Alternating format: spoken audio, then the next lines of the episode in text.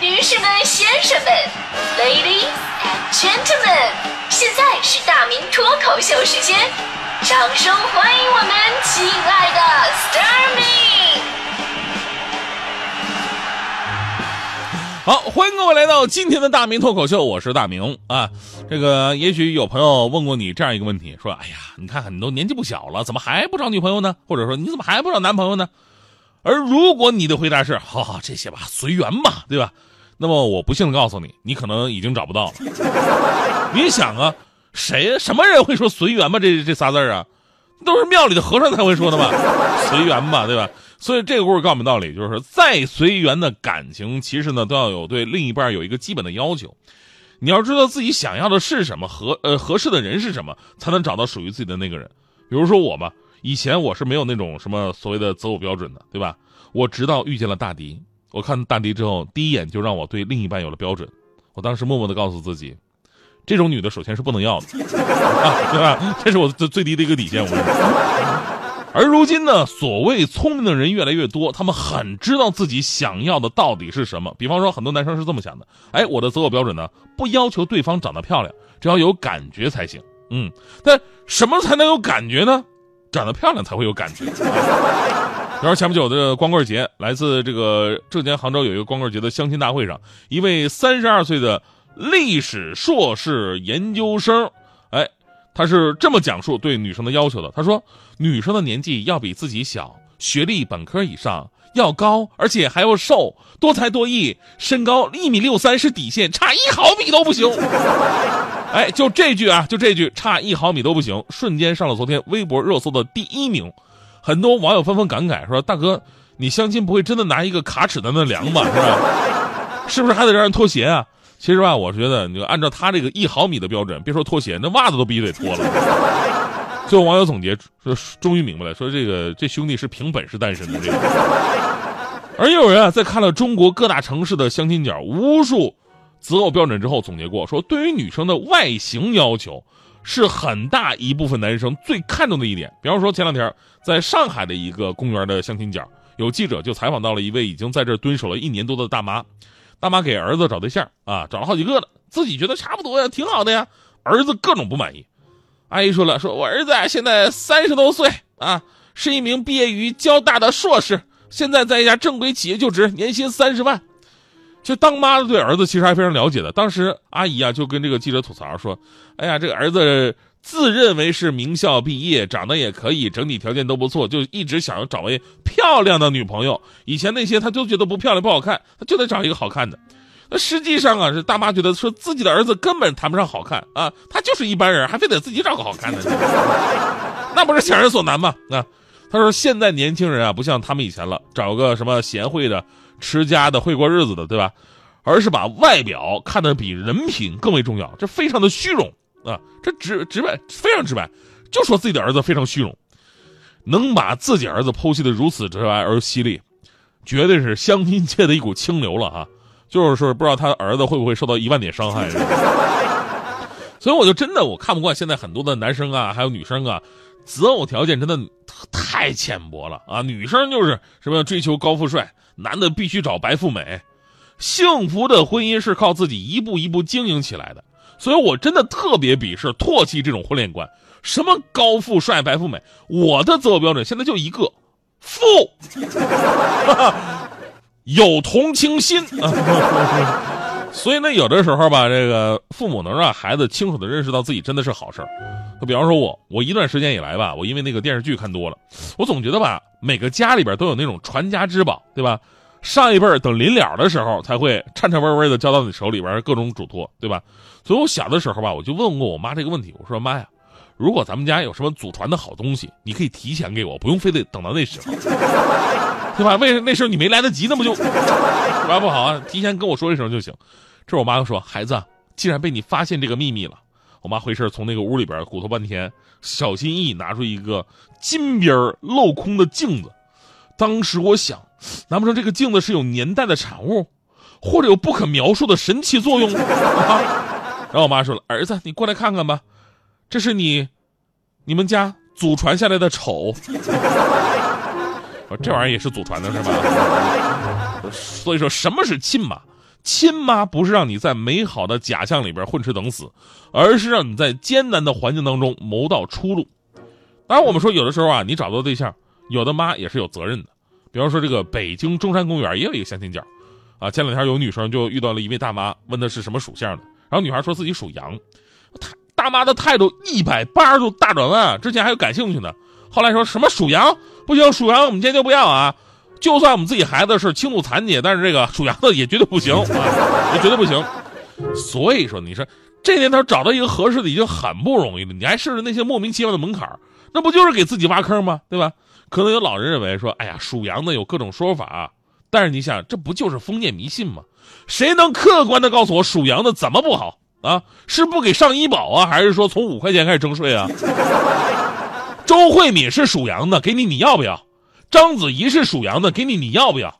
高圆圆是属羊的，给你你要不要？周冬雨是属羊的，给你，周冬雨就算了，有点瘦这个。还是那句话啊，幸福婚姻是靠自己慢慢的经营。其实这跟长相跟属相没太大关系。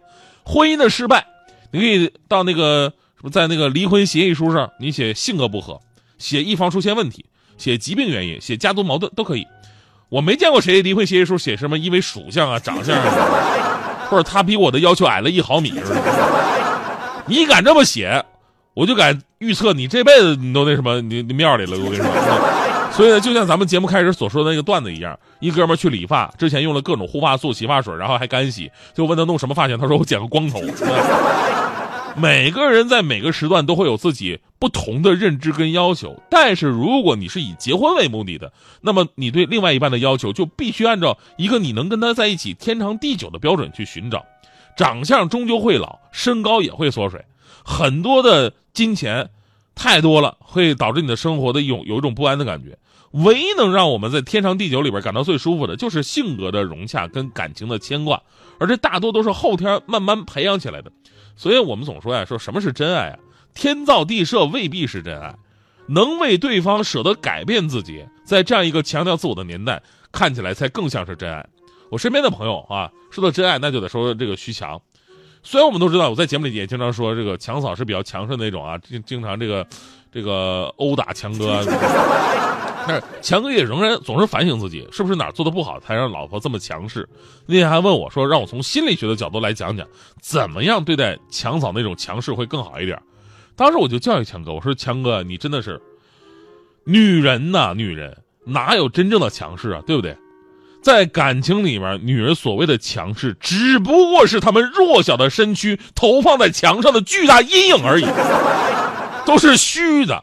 女人之所以表现强势，是因为她们想得到更多的关爱，恰恰证明了内心的一种被需要的弱势，对不对？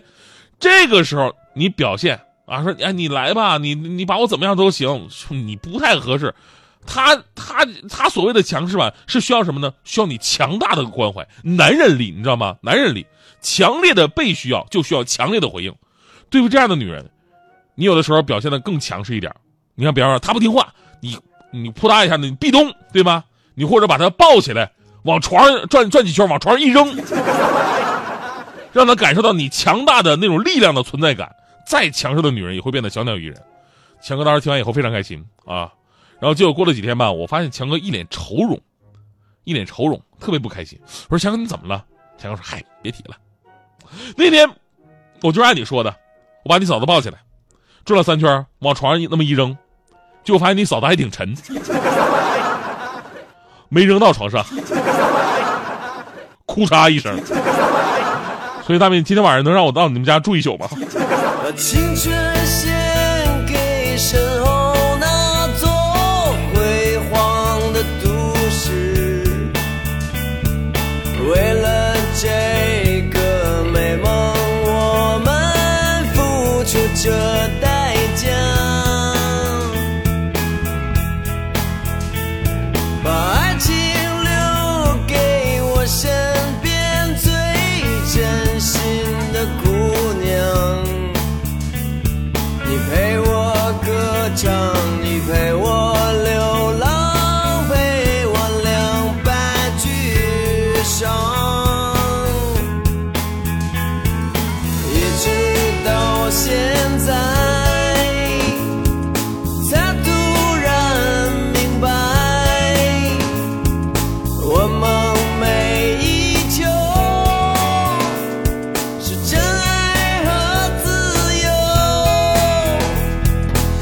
爱上你。